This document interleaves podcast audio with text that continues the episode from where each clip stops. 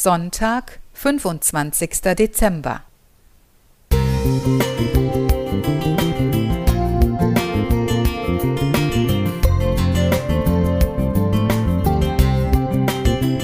Ein kleiner Lichtblick für den Tag.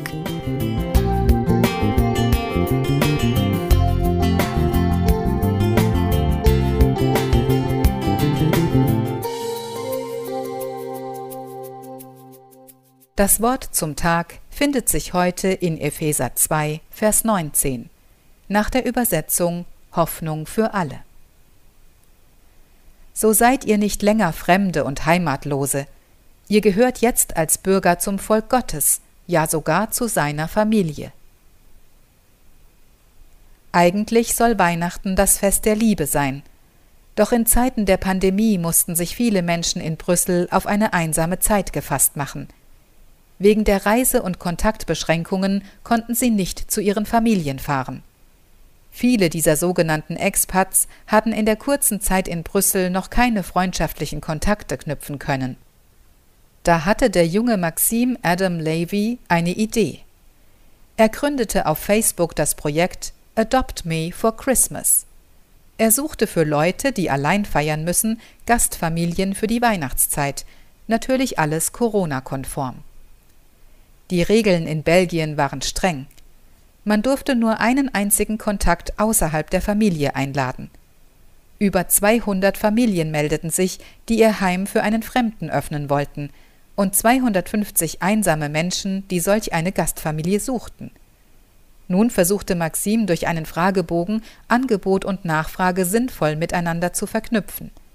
Er achtete auf eine gemeinsame Sprache und auf Essensvorlieben und Allergien. Auch für die 50 übrig gebliebenen fand Maxim eine Lösung. Er fragte, ob sie bereit wären, selbst ein kleines Fest für einen anderen Einsamen auszurichten.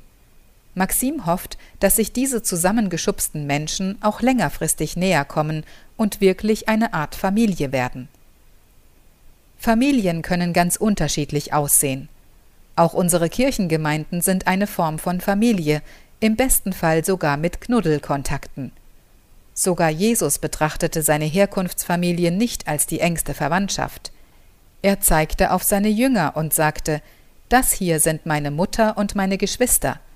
Denn wer den Willen meines Vaters im Himmel tut, der ist für mich Bruder, Schwester und Mutter.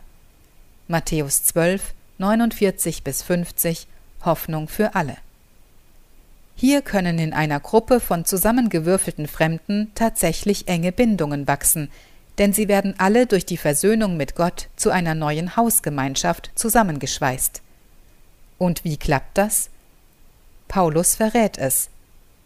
Denn uns ist der Heilige Geist geschenkt, und durch ihn hat Gott unsere Herzen mit seiner Liebe erfüllt. Römer 5, Vers 5 Hoffnung für alle. Also lassen wir sie raus, diese Liebe. Silvia Renz